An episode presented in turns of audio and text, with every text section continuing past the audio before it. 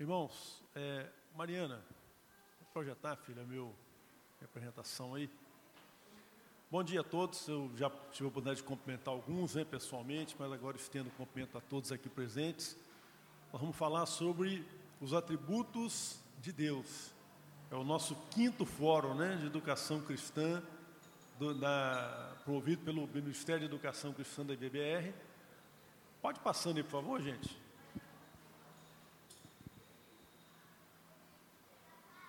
Então, só. Volta na primeira, por favor. Só para lembrar aqui para os irmãos, né? É, nós estamos já tendo uma tradição nesses fóruns, né, pastor? Então, o primeiro foi lá em, em, em 2017, Apologética Moral. Depois, em, 2000, no, em julho de 2017, pode passando, meu filho. Em julho de 2017, a gente teve o Fórum Cristianismo e Política. Depois, em 2018, papel da igreja diante da influência do feminismo dos direitos humanos. Em 2019, ano passado, portanto, né? O quarto fórum, Teologia da Oração e Cosmovisão Cristã. E nesse ano, o quinto fórum, nós tivemos domingo passado a Bíblia como chegou até nós, pastor João Marcos. É, os atributos de Deus, vai ser comigo hoje. Próximo domingo, irmão Plínio, né? O Senhor e o servo, mordomia. E no dia 26, papel da igreja na pós-modernidade. Pode passar, meu filho.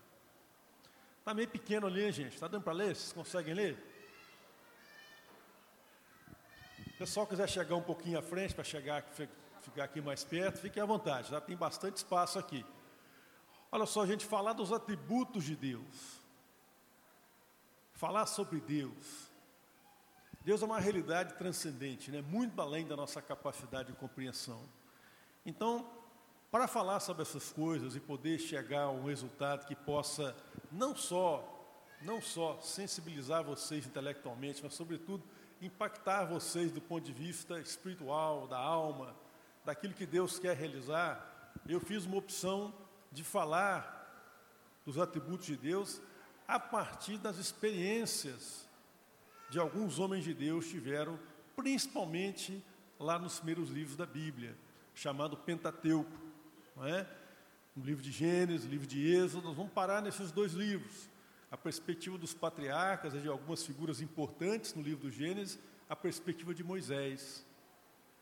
Em cima disso, nós vamos falar dos atributos de Deus e fazermos uma aplicação desse, desse rico conceitual para nossas vidas. Então, lá no capítulo. Pode passar, não, não, pode deixar aí por enquanto. Lá no capítulo 1 de Gênesis, quando fala o grande discurso sobre a criação, Deus é apresentado como Elohim. Elohim significa Deus transcendente, aquele que não pode ser um ser inefável, um ser misterioso, insondável. É interessante, meus queridos, que a palavra Elohim, na verdade, é um plural, um plural de El. É?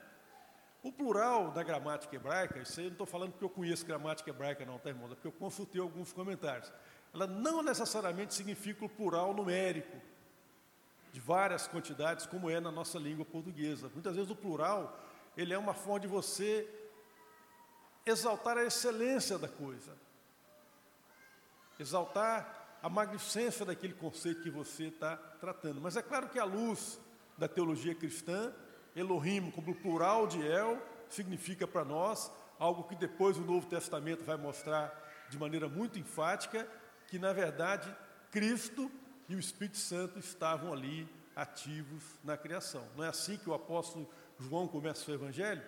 Que o verbo estava com Deus e o verbo era Deus, no princípio o verbo estava com Deus e o verbo era Deus, e tudo que foi feito foi feito por intermédio dele, falando a respeito de Jesus Cristo, e nada do que foi criado foi criado sem participação dele.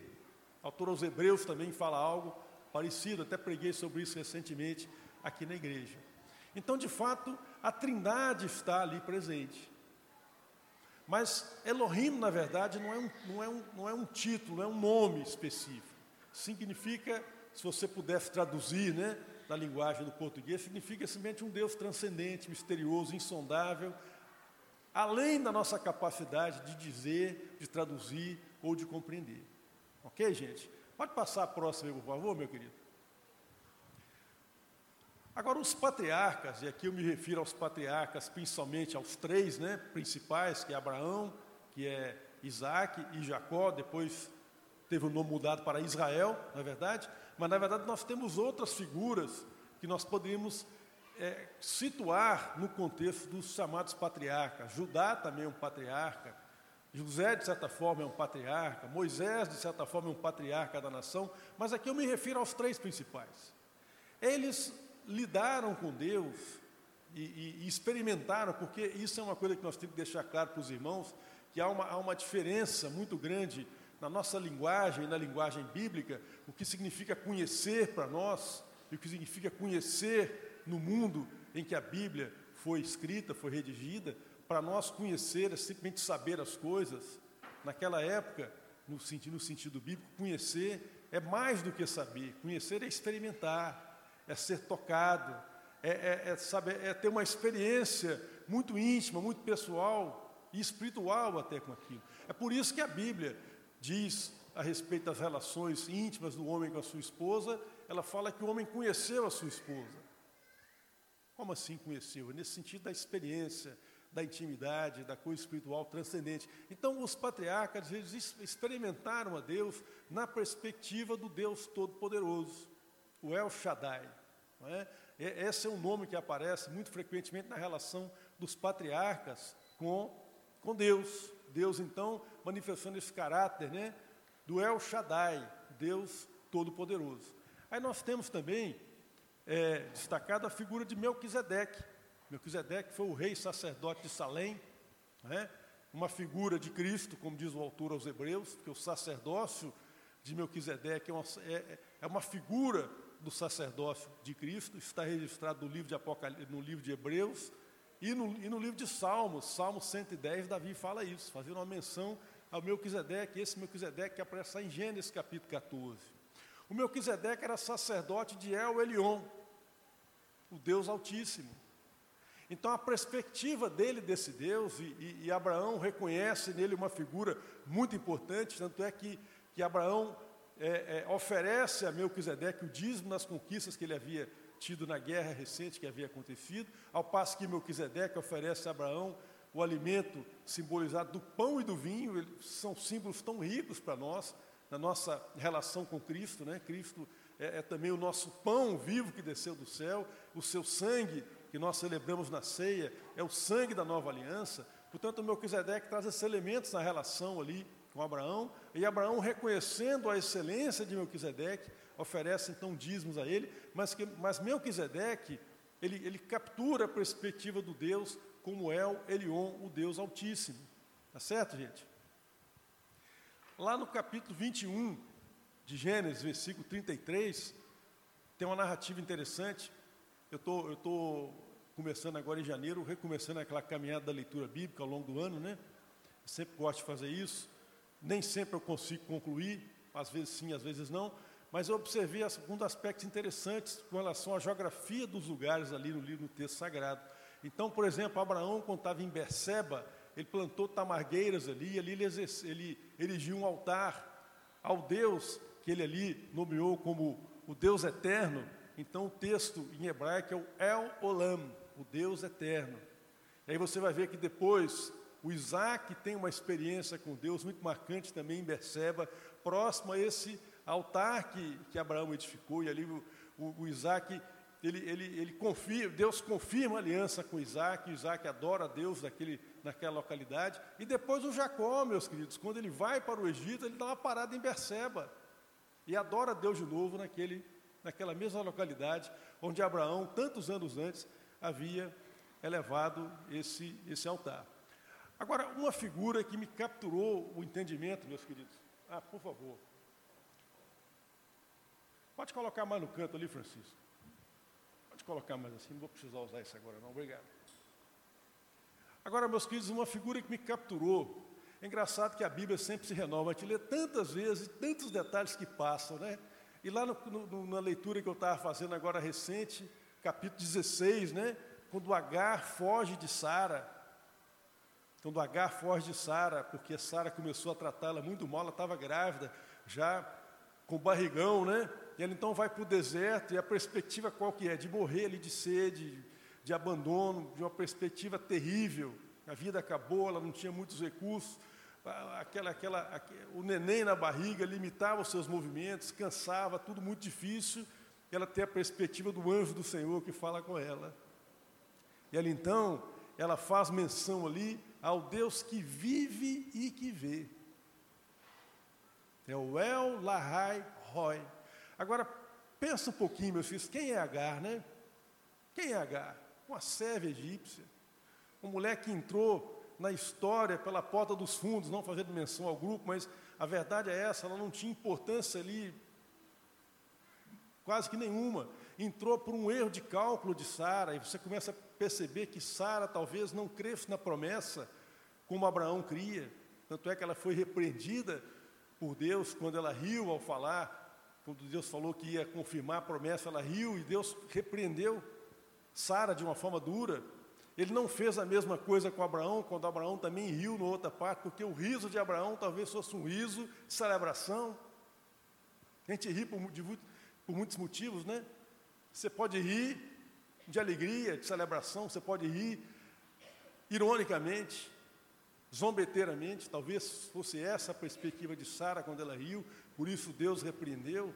Então a gente começa a perceber que talvez ela não tivesse tão firme na promessa assim, e ela então inclui Agar naquela história, e aquilo vira um problema.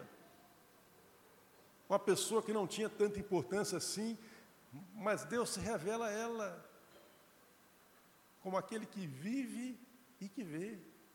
Uma pessoa simples, que entrou na história sem muito ter nem porquê, também desaparece na sequência, a Bíblia não fala mais nela, uma pessoa anônima, talvez, como você pode pensar que a sua vida também seja, mas Deus se revela a cada um de nós de maneira muito especial nas nossas necessidades. Ela então expressa dessa forma o Deus que vive e que vê, manifestando a bondade dela. Pode passar, meu querido, por favor. Meus queridos, mas no entanto, é no livro de Êxodo, lá com Moisés, que Deus vai revelar-se para Moisés e, obviamente, a partir de Moisés para nós, de maneira muito especial e de maneira muito profunda. A Bíblia diz que Moisés foi um profeta como nunca houve antes. O livro de Deuteronômio fala isso, texto que o livro que o, o nosso Rodrigo Abreu elogiou tanto. De fato, Deuteronômio é um livro muito bonito mesmo, também sou fã de Deuteronômio. Mas lá fala que Moisés era um profeta como nunca houve igual na face da terra. É interessante que Moisés era um profeta tão especial, e ele sabia que ele era tão especial na sua comunicação com o povo, que lá no capítulo 15 de Deuteronômio, quando ele lança o ministério profético e fala as características do profeta verdadeiro e do profeta falso, como é que tinha que lidar com o profeta falso, ele fala que Deus haveria de suscitar um profeta como ele. Na verdade, maior do que ele, né? Jesus Cristo, o Verbo encarnado, é maior do que Moisés. Mas Moisés quis dizer assim, um profeta tão especial, tão marcante como eu tenho sido marcante na história de vocês. É esse profeta que a mulher samaritana aguardava. Né? Os samaritanos aguardavam esse Messias. A mulher manifesta isso, olha, eu sei que haverá de vir um profeta. Profeta com quem Deus fala face a face. Um profeta como Moisés. Ele há de nos revelar todas as coisas. Portanto, Deus teve comunicações muito íntimas e muito profundas com Moisés, porque Moisés também, meus queridos, tinha uma missão muito especial. Moisés tinha que se dirigir à pessoa mais poderosa do mundo em desafio para que ele libertasse o povo. Não era uma missão, sabe, para nenhum ser humano, era uma coisa sobre-humana.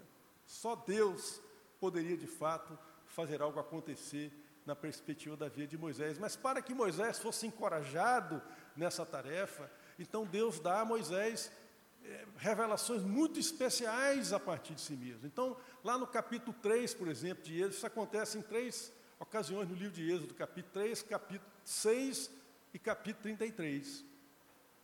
No capítulo 3, que é um texto muito conhecido, é, é a experiência da sarça ardente. Moisés estava é, é, pastoreando o rebanho de Jeto já com 80 anos, por isso que o projeto aí da irmã Cleonice, que ela participou, né, chamado Projeto Moisés, o cara estava com 80 anos já e teve a visão da sarça ardente. Qual a perspectiva que Moisés tinha, gente? Morrer ali na, naquela região de Midian, pastoreando os rebanhos de Jeto, a vida acabou. Tem muita coisa para fazer mais. Mas ele teve a visão da sarça ardente. Deus falando com ele. E naquela visão, meus queridos, ele é desafiado, no contexto daquela visão, ele é desafiado, ele é convocado por Deus para a missão de ir ao Egito.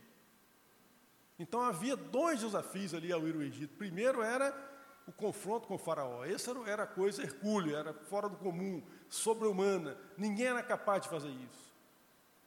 Mas havia um, um, um desafio subjacente, que era convencer as pessoas de Israel meus irmãos, 400 anos de escravidão, isso mata a esperança de qualquer um. O sofrimento prolongado, ele tem esse poder de nos desanimar, de nos esfriar, de nos abater. Por isso que nós temos que interceder uns pelos outros, a Bíblia nos orienta assim. Quando sofremos perseguições, quando sofremos lutas, quando sofremos privações, porque o sofrimento prolongado, ele encurta os horizontes, ele, ele aniquila as esperanças. E e como que aquele povo iria acreditar na palavra de Moisés?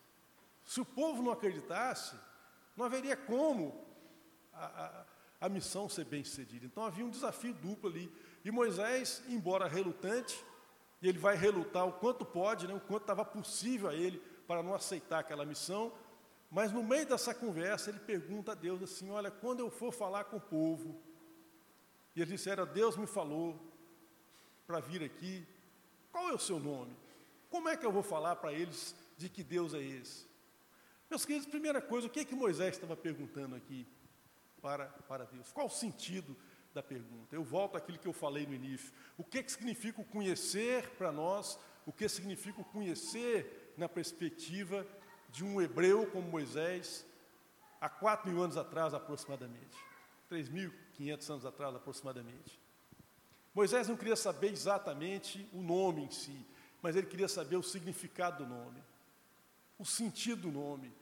Qual a relação do teu nome, do teu caráter, de quem o Senhor é, em relação a esse povo que está há 400 anos escravizado no Egito?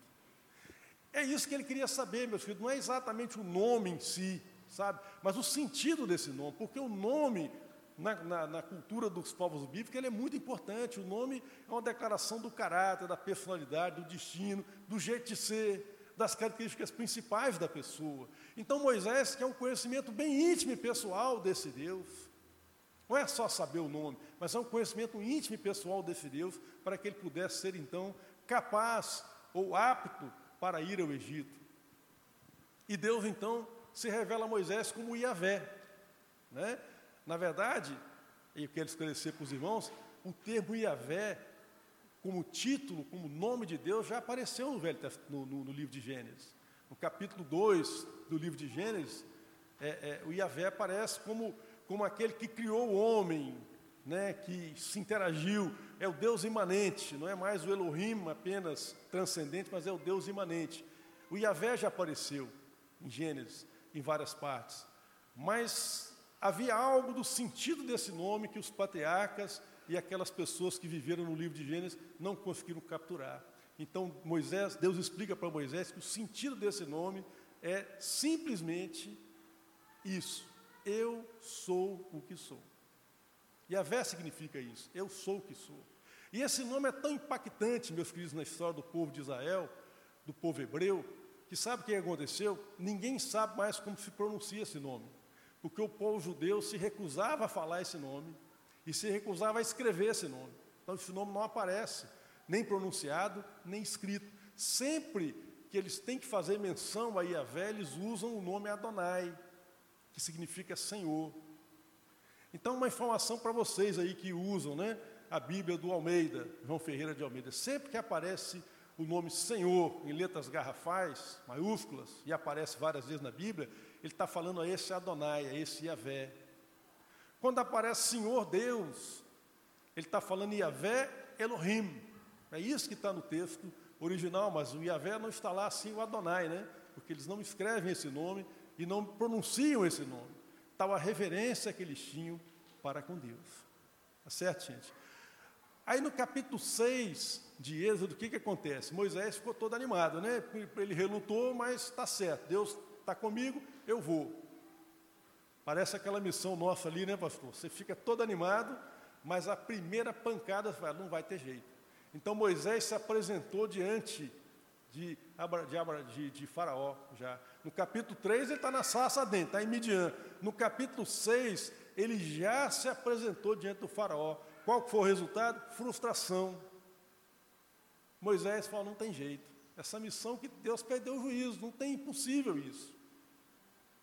E aí, então no capítulo 6, Deus fala com Moisés: Moisés, olha, deixa eu te falar uma coisa, Moisés. Nenhum dos patriarcas conheceu a mim como você vai conhecer. Nenhum deles entendeu o sentido desse eu sou o que sou, como eu vou revelar a partir de você. Então Deus de novo encorajando Moisés para a missão que ele já havia recebido. E há um terceiro momento em que Moisés recebe uma visão muito especial de Deus, capítulo 33 de Êxodo, eu já preguei sobre isso aqui na igreja uma vez, é quando acontece o evento do bezerro de ouro. Porque o que aconteceu? O povo sai do Egito, com matos poderosos de Deus, inegavelmente. Eles recebem a lei, recebem a aliança com Deus, e eles são convocados a serem fiéis a essa aliança. Mas no primeiro momento em seguida, quando Moisés se ausenta por alguns dias, o que, acontece?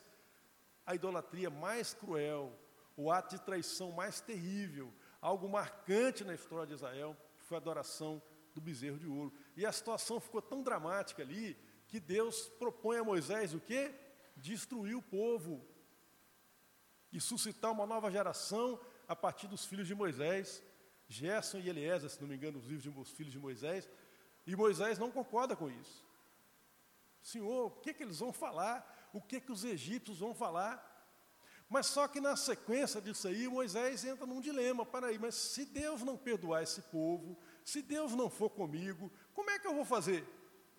Como que eu vou liderar esse povo terreno, esse, rebelde, esse monte de gente cabeçudo aqui comigo? O pessoal não consegue enxergar um palmo na frente do olho, do nariz. Como que eu vou liderar esse povo se Deus não for comigo? Então Moisés para tudo, fala: Senhor, eu preciso de uma revelação nova. Eu quero ver a tua face. Capítulo 33 de Êxodo. E a Bíblia diz: esse texto está aí, meu querido, pode passar, por favor. Passa mais um. Ah, não, não, volta, volta anterior, por favor, é o slide anterior. Isso, pode deixar como está ali. No último ali, ali, não sei se vocês conseguem ler. Êxodo 33, 19, fala que Deus fez passar diante de Moisés toda a sua bondade. O que, que Moisés conheceu ali? Ele conheceu a bondade de Deus. Mas não é um conhecer como a gente, assim, no nosso verbo conhecer no português, eu sei que Deus ele experimentou isso. Ele teve, ele teve uma conexão espiritual transcendente com esse Deus bondoso que perdoa pecados, que era o que ele precisava saber. Que Deus de fato perdoava pecados mesmo aquele pecado tão terrível que o povo havia cometido. A Bíblia diz que Deus proclamou o nome dele sobre Moisés, mas Deus faz uma declaração final muito impressionante, meus irmãos. Ele fala assim: Olha, eu terei misericórdia de quem eu tiver misericórdia, e me compadecerei de quem eu me compadecer. E agora? E agora? Esse texto parece um soco na boca do estômago, mas o que, que Deus está dizendo aqui? O que Deus está dizendo, meus queridos, é Moisés, eu não sou um Deus como esses ídolos dos cananeus aí, não. Eu não sou um Deus que você pode me subornar, sabe? Eu não posso ser subornado. Eu não posso ser bajulado por vocês. Eu não posso ser corrompido. Não há como comprar a minha bênção. Não há nada que vocês possam fazer que me suborne, que me corrompe, que me obrigue a fazer o que eu não quero fazer. Vocês estão entendendo isso, gente? Então, quando a gente vem aqui diante de Deus, e esse culto foi um culto maravilhoso, eu estava ali cultuando a Deus hoje nos cantos, na mensagem, e fui tocado pela presença de Deus várias vezes no culto de hoje. Né? Mas olha, não existe fórmula mágica para isso, meus queridos. Não existe receita para isso, sabe? Às vezes a gente acha que a vida com Deus é uma receitinha de bolo faz isso, aquilo, aquilo outro, que não, está na mão de Deus. Por isso, quando a Bíblia diz, se hoje ouvides a voz do Espírito Santo, não endureçais os vossos corações, sabe por quê? Porque o ouvir a voz de Deus não está nas suas mãos. E não há nada que você possa fazer para obrigar Deus a falar, ou revelar, ou agir, ou mover. Não é nada. Nós somos convocados a adorarmos a Deus, a prestarmos culto a Ele e o resto fica na mão dele. Não há barganha, não há negócio, não tem como corromper, não há palavra mágica. Não existe um ritual aqui que nós possamos, com esse ritual, convencer a Deus a vir nos abençoar. É isso que ele está falando. Mas eu sou um Deus absoluto. Vocês não podem me corromper. Vocês não podem mudar os meus propósitos. Não há nada que você possa fazer que me faça mudar aquilo que eu tenho para realizar. Vocês estão entendendo isso, gente? Esse é um Deus com essa característica. Um Deus que é bom, um Deus que nos ama, um Deus cujos propósitos não podem ser frustrados. Porque muitas vezes o que está por trás da idolatria é a cobiça humana de criar um Deus que ele possa controlar, de criar um ídolo que ele possa subornar, que ele possa obrigá-lo a fazer algo. E Deus, então Deus está comunicando com Moisés que ele é um absoluto, ele é o eterno, não há nada que possa mudar os seus propósitos. Vocês estão entendendo, meus queridos? Então nós somos chamados a adorar a Deus incondicionalmente. Incondicionalmente. Eu mandei um vídeo para alguns amigos aí, alguns irmãos, alguns, alguns dias atrás, do pastor John Pipe. Ele fala isso, ele, na verdade ele aborda a questão do sofrimento ali. Ele aborda, ele cita várias pessoas que ao longo da história se comprometeram com Deus sem saber o que, é que vai acontecer depois. Sabe? Sem pré-condições sem colocar condições. Nós vemos isso, por exemplo, nos, nos, colegas de Daniel, nos amigos dele, quando foram convocados para adorar a estátua. Falaram, nós não vamos adorar, você pode fazer o que você quiser, quem pode nos livrar é Deus, se Ele quiser, se Ele não quiser também não tem problema. Nós vamos morrer queimados.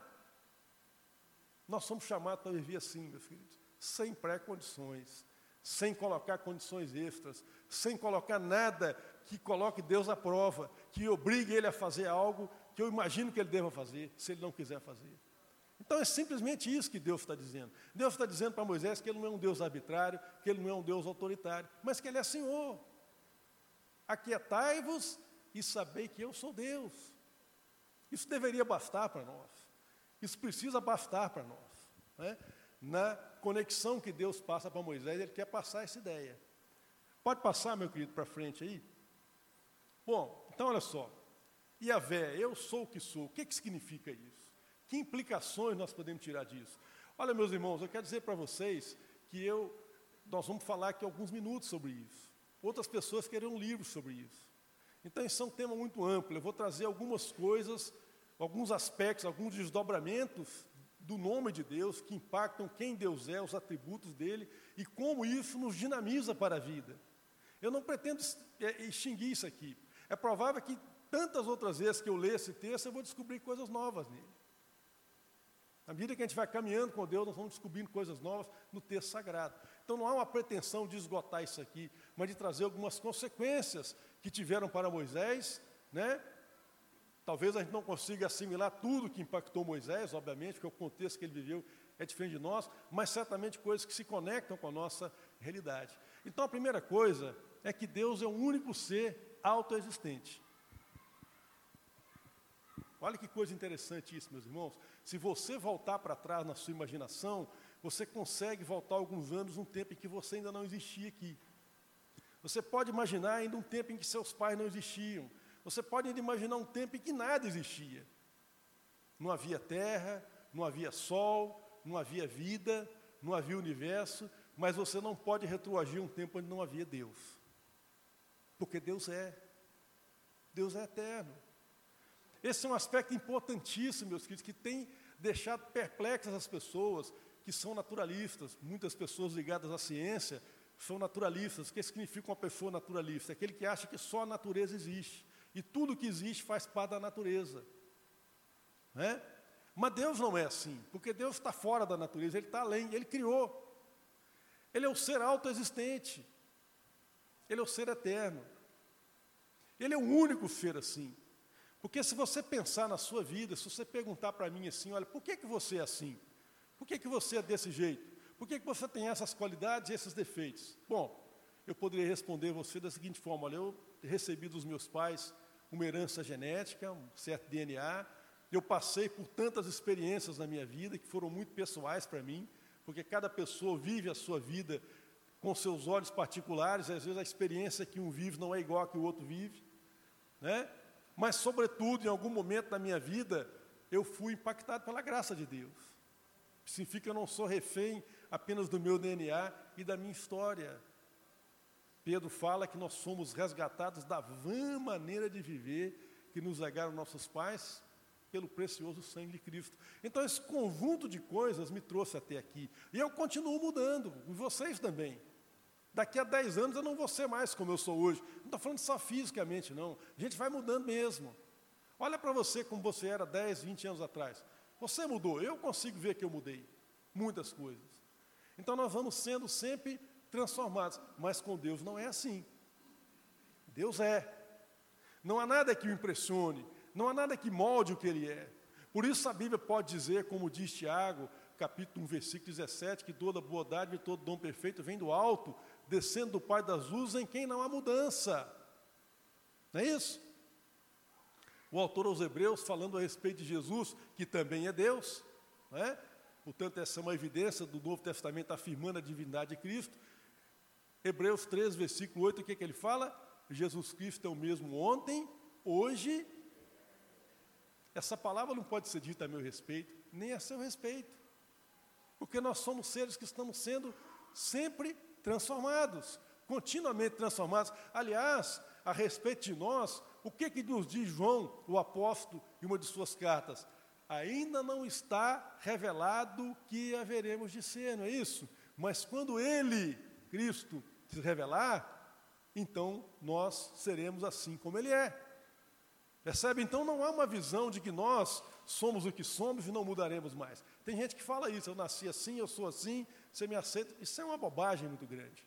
Porque o ser humano sempre é impressionado, impactado e transformado pelas circunstâncias que o rodeiam. Essa verdade não vale para Deus. Deus é o único ser autoexistente. E Ele é o fundamento de todas as coisas, porque Ele é o Criador de todas as coisas. Tá certo, gente? Olha só, o fato de que Deus é um ser autoexistente, o único ser autoexistente, porque eu sou o que sou, Deus é, isso implica que Deus é um ser radicalmente diferente de nós e de tudo que foi criado. Isso é um aspecto muito importante, irmãos, porque grande parte da confusão que nós criamos na nossa cabeça, com algumas coisas que a Bíblia nos ensina.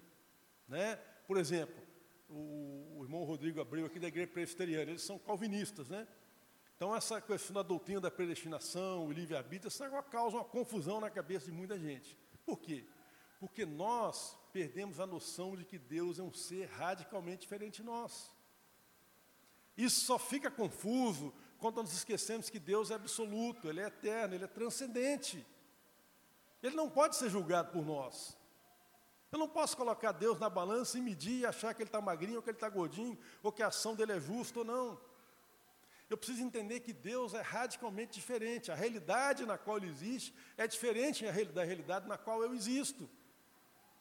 Eu existo nele. Ele é o ser absoluto e eu sou, sou relativo. Então é importante que a gente tenha isso em mente, meus irmãos, principalmente para nós que somos de uma igreja batista, nós que somos evangélicos, nós que somos protestantes, nós estamos inseridos nesse contexto aí, né? Do ramo protestante, evangélico, os batistas estão aí no meio. Todos nós fomos influenciados pelo movimento da reforma protestante. Os, os, batistas não são originários da reforma, tá certo? Não são. Mas o movimento da reforma protestante, ele foi um movimento que influenciou todos os segmentos evangélicos, né? Que vieram depois, inclusive nós que estamos nesse meio. Estou discutindo se a gente veio antes ou depois, não quero entrar nesse mérito, mas vindo antes ou vindo depois, nós somos influenciados por esse movimento. Acontece que a reforma protestante, ela, ela aconteceu na história humana no meio de um período de grande movimentação cultural chamado Renascimento, que por sua vez levou à modernidade, o pensamento da modernidade. E na modernidade, meus queridos, as pessoas querem colocar Deus como um ser igual a elas, um ser a mais dentro da estrutura. E isso complica tudo aí a coisa fica confusa. Não é à toa, tá? não é à toa que nos países em que a reforma protestante floresceu mais rapidamente, o ateísmo veio logo em seguida. Porque um Deus que você coloca dentro da estrutura do tempo, como se fosse um ser como nós, é um Deus que você pode negar. Mas percebam que que naqueles países que não abraçaram esse movimento com tanta força, como por exemplo Portugal, Espanha, Itália, o ateísmo não é um movimento significativamente importante. Então o que, que isso mostra? Que nós precisamos recuperar o sentido da transcendência de Deus. Deus é mistério, Deus é absoluto. Né? Como diz o texto que nós vemos aqui de Deuteronômio hoje, escuta, ó Israel, o teu Deus é o único Deus. Vamos descansar nas mãos desse Deus, que é um Deus eterno, que é um Deus absoluto. E é só na perspectiva, meus filhos, de um ser que é radicalmente diferente de nós, que os atributos de Deus fazem sentido. Então você pensa assim, Deus é um ser onisciente, Ele sabe todas as coisas. Peraí, como que é esse Deus? Esse Deus é alguém que tem a seu, ao seu dispor um serviço de informantes, ele tem a seu dispor, como o governo dos Estados Unidos tem aquele pessoal que fica pesquisando na internet para saber dar de todo mundo aí? É esse? Não. Deus é diferente. Ele sabe todas as coisas e sabe de um jeito diferente de nós. Porque ele sabe tudo a um só tempo. Nós não conseguimos funcionar dessa forma. Nós só conseguimos saber as coisas pegando a narrativa com princípio, meio e fim, não é assim? Se eu entro numa conversa em andamento, o que, é que eu tenho que fazer? Eu tenho que esperar um pouquinho para entender de que, é que as pessoas estão falando, para depois dar um palpite. Não, com Deus não é assim. Deus sabe de tudo a um só tempo. Então o que, é que isso significa? Ele é uma mente diferente de nós. Ele está num outro patamar, ele está num outro nível. Eu não posso jamais questioná-lo, eu não posso jamais colocar, colocar-me como um juiz de Deus das ações dele. Vocês percebem, meus queridos? E eu, eu, eu percebo que a modernidade, ao colocar Deus como algo que você possa ser estudado, como se pudesse provar a existência dele, como se pudesse fazer argumentos para mostrar que ele existe ou não, você está tentando trazer Deus para a sua realidade. Isso não funciona. Deus é aquele que é, um único ser autoexistente. Por isso ele é o princípio e o fim de todas as coisas. Deus não é o fim no sentido de que eu vou fazer vários argumentos para provar que Deus existe, para depois descobrir que ele existe. Não é?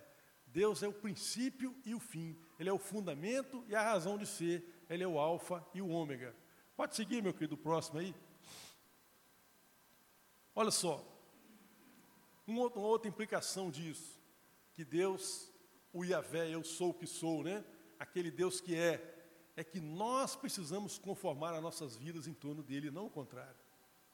Quantas vezes você já ouviu as pessoas falam assim: olha, Deus é um Deus muito bom, se ele for bom ele não pode condenar ninguém. Vocês não já ouviram essa fala?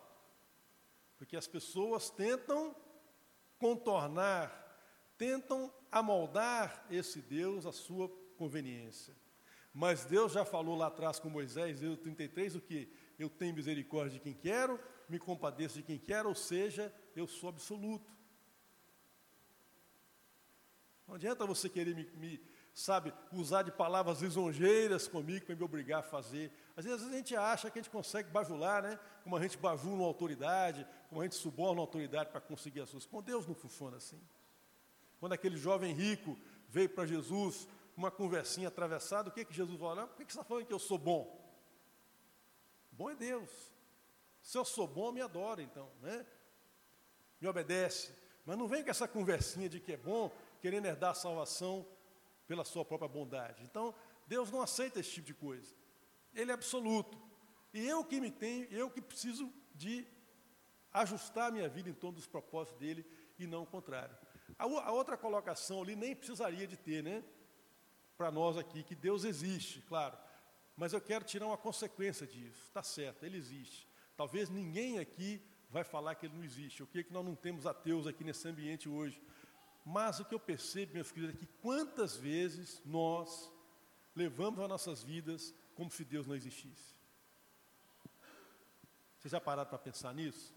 As pessoas levam suas vidas indiferente a Ele. Olha só, então se Deus é um ser eterno, Ele é absoluto, Ele é o Criador, então Ele é simplesmente o ser mais importante desse mundo de toda a existência. E não existe nada mais importante, mais urgente na minha vida do que conhecer esse Deus e corresponder à expectativa dele, aos propósitos dele.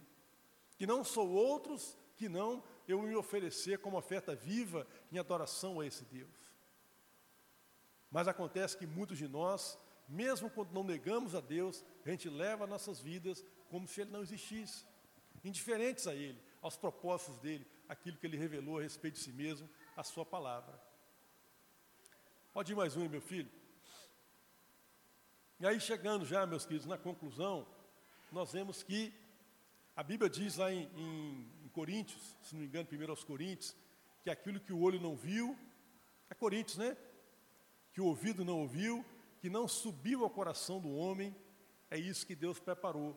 Mas olha só, eu creio que quando Cristo veio ao mundo, Deus encarnado, Deus começou a cumprir exatamente isso que o olho não viu e que o ouvido não ouviu. Porque vocês conseguem imaginar esse Deus que falou com Moisés da sarça dente, esse Deus que é o Deus Altíssimo, esse Deus que é aquele que vive e vê de Agar, esse Deus que é o Elohim de Gênesis 1, ele se fazendo como uma criança indefesa, uma criança que teve que viver abrigada no ventre de uma mãe durante nove meses, uma prisão para alguém tão glorioso como Cristo, que tinha toda a glória na eternidade. Teve que aprender o idioma e teve que viver, como diz a carta dos Filipenses, vivendo uma vida de servo, humilde, até a morte e morte de cruz. Isso é uma coisa inesperada, meus queridos. Inesperada. Ninguém poderia prever isso. Nem os profetas do Velho Testamento imaginavam, com certeza, que isso se cumpria dessa forma. Isaías fala: um filho nos nasceu e um filho se nos deu, não é isso? Mas que filho é esse? Como é que será isso? Será um grande profeta? Será alguém como Moisés? Não, é o próprio Deus que veio a esse mundo. E percebam, meus queridos, que esse Jesus é, é o Yahvé da sarça ardente, porque ele se manifesta assim ao povo de Israel. Lá em João capítulo 8, eu coloquei esse texto aí, não sei se todos conseguem ler, quando Jesus fala com os, os seus com os cidadãos, ele fala assim: Olha, Abraão, vosso pai, viu o meu dia e se alegrou. Qual foi a reação dos judeus? Ah, mas peraí, que conversinha é essa? A reação de Sara, né? O riso zombeteiro. Que conversa é essa? Você não tem nem 50 anos, rapaz. Você nem barba tem direito, você é um imberbe. E você está falando que conheceu Abraão? E Jesus então se manifesta como o eu sou. Antes que Abraão existisse, eu sou.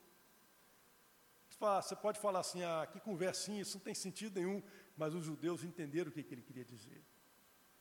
Os judeus entenderam que aquela era uma identificação dele com o Iavé da sarça ardente, o Deus Todo-Poderoso que retirou o povo do Êxodo com atos poderosos e com braços estendidos. Sabe por quê? Porque o texto de João vai dizer que, em resposta a isso, eles pegaram pedras, porque Jesus havia acabado de emitir uma blasfêmia, então tinha que ser apedrejado. E depois, pela boca do evangelista João, Jesus vai se, vai se identificar com eu sou várias outras vezes. Eu sou o pão da vida, eu sou a luz do mundo, eu sou o caminho, a verdade e a vida, e tantas outras vezes. Ele se identificou não é? com esse grande eu sou. Então, em Jesus Cristo, meus queridos, nós, nós que na segunda frase do meio ali, nós que nascemos de Deus, temos o privilégio indizível de que esse Deus, que era algo tão distanciado do povo no Velho Testamento, ele é agora o nosso pai. Mas não é um pai que a gente precisa ter medo dele, não.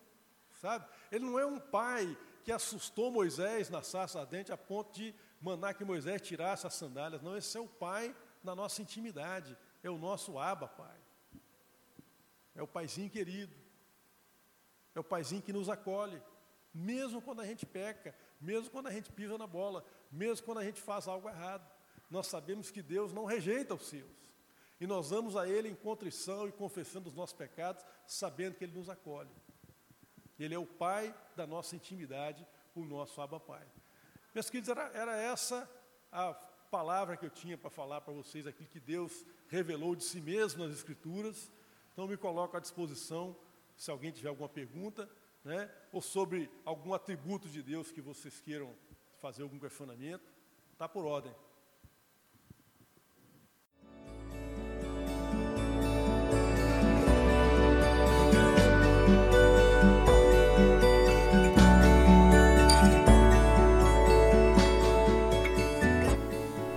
A Igreja Batista do Bom Retiro tem plena convicção de que a palavra de Deus é poder para salvar e transformar vidas.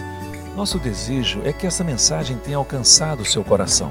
Para saber mais sobre quem somos e em quem acreditamos, acesse ibbrpatinga.com.br.